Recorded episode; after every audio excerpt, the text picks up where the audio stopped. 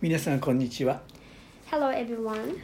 今回はもはや2人ではなく1人なのですマルコ10章8節からのメッセージです Today's message is from Mark 10:8. So they are no longer two but one flesh. 結婚についてのイエスの言葉です These are the words spoken by Jesus about marriage. マルコ10章1から12節を読んでいただきたい Please read Mark 10:1 to 12. 前回はあなた方は自分自身のうちに塩気を保ちなさいからのメッセージを語りました Last week's message was from Have salt among yourselves. イエスはその後で互いに和合して暮らしなさいと付け加えています But here Jesus added that we should live in harmony with each other. 塩気を保つことと和合して暮らすバランスが強調されていました The emphasis was on keeping a balance between having salt and living in harmony. 結婚もそのような夫婦間のバランスが必要であることに気づかされます That also applies in marriage, that we need the same balance within the married couple. まず聖書の文脈を見てみましょう First, let's look at the context of this verse. 2節にはパリサイ人たちが身元にやってきて夫が妻を離別することは許されるかどうかと質問した In verse 2, some Pharisees came and tested him by asking, Is it lawful for a man to divorce his wife? イエスを試そうとしたのであるとあります They tried to test it him. 当時のパリサイ人の理解は2つに分かれていたようです There seem to be two ways of understandings on divorce that Pharisees had at this time. 一つは妻の不定の事実が発見された場合以外には離婚できないと主張したグループ The first group claimed that they were unable to divorce, but only exception was when wife's unfaithfulness, adultery, was discovered. 二つは妻が何かの些細な間違いをしただけでも例えば料理の失敗のようなことでも夫はその妻を離婚できると主張した者たちのグループです The second group claimed that the husband could divorce his wife anytime she made some little mistakes, such as a cooking failure. 今回イエスにこの問いかけをしたパリサイ人たちは後者に属します The Pharisees who asked Jesus the question this time belonged to the second group. 現在とは違って2000年前のイスラエルは残念ながら男性中心の社会であったようです Unlike today, Israel 2000 years ago, unfortunately, seems to have been a male centered society. 実はこの時点ではイエスの弟子たちも後者に属していたことがマタイ19章10節を読むと理解できます We can see from Matthew 19:10 that the disciple of Jesus believed in that too at this point. イエスの答えは実に明白です Jesus' answer was very clear. 人がどう思うかではなく聖書はまた神は結婚をどう見ているかに視点を置いています His perspective was based on how the Bible and God sees marriage and not based on what people think or believe. まずイエスは聖書から「モーセはあなた方に何と命じていますか?」と問いかけます。 First, Jesus asked from the Bible, What did Moses command you? モーセは離婚状を書いて妻を離別することを許しましたとパリサイ人たちは答えます。 They said Moses permitted a man to write a certificate of divorce and send her away. 実はモーセはかたくなになった夫からその妻の将来を守るため離婚状を書いて妻を離別することを許しています。 In fact, Moses allows close minded husband to write a divorce letter and separate his wife in order to protect his wife's future. 離婚状をいただいた女性は再婚の可能性が与えられることになるからです。 Wom- Women who receive a divorce certificate will be given the possibility of remarriage. しかしモーセは些細な理由で結婚を進めているのでは決してないと私は思います。 However, I don't think Moses would ever recommended divorce for any small reason. それでは神様の視点から見るとどうでしょうか Then what about the perspective of God? イエスは続けて語ります。 Jesus continues. しかし創造の初めから神は人を男と女に作られたのです。 But at the beginning of creation, God made them male and female. それゆえ人はその父と母を離れて二人のものが一心同体になるのです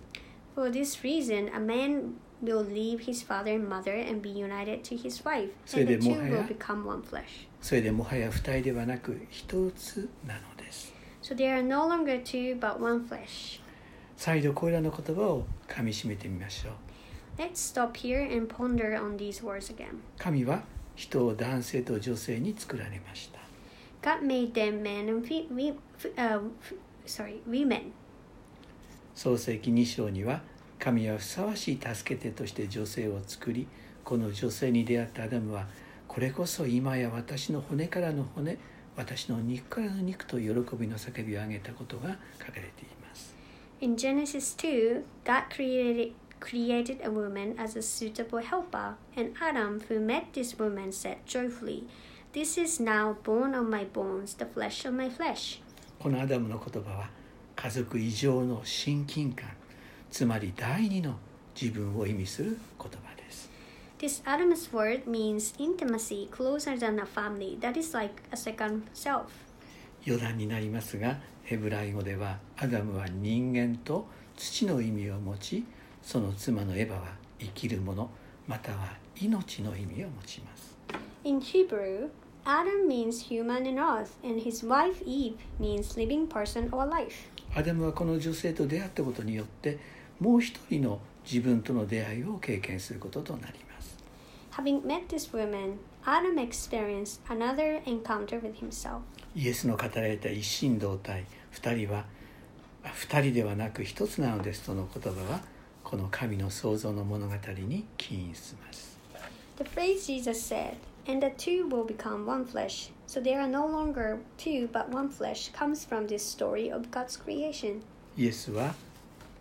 こういうわけで人は神が結び合わされたものを引き離してはなりませんと続けます Jesus continues, Therefore, what God has joined together, let no one separate. 結婚とは神が結び合わされたものです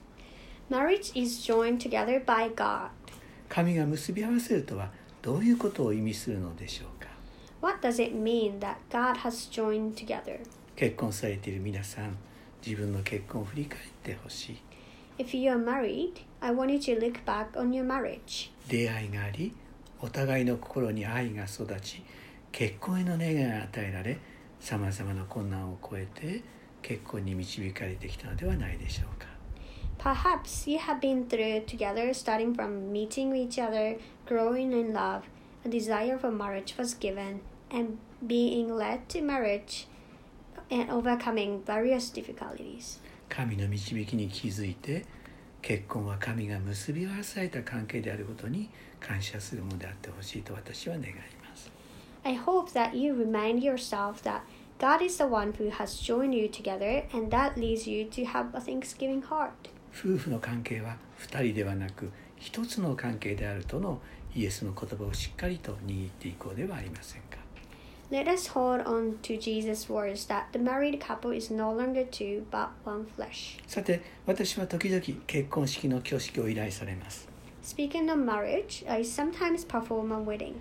時に結婚のカウンセリングをお願いされることもあります Sometimes I'm asked to give them a marriage marriage counseling as well. そのような時若いカップルと神様の導きがどのように与えられたかに視点を置いて話を進めます At such times, I talk with young couples focusing on how God has led them to get to marriage. お二人の出会いや導きの背後に神の愛が愛の神がおられることに気づいていただきたいと願っています I hope that they will find God's love has been always behind the process they went through. お互いの長所や短所これからの夢や方向性などを分かち合っていただきながら何度かお会いしカウンセリングをすることもあります There are times I have several meetings with them and hearing each other's strengths and weaknesses, future dreams, and directions. 結婚はゴールではありません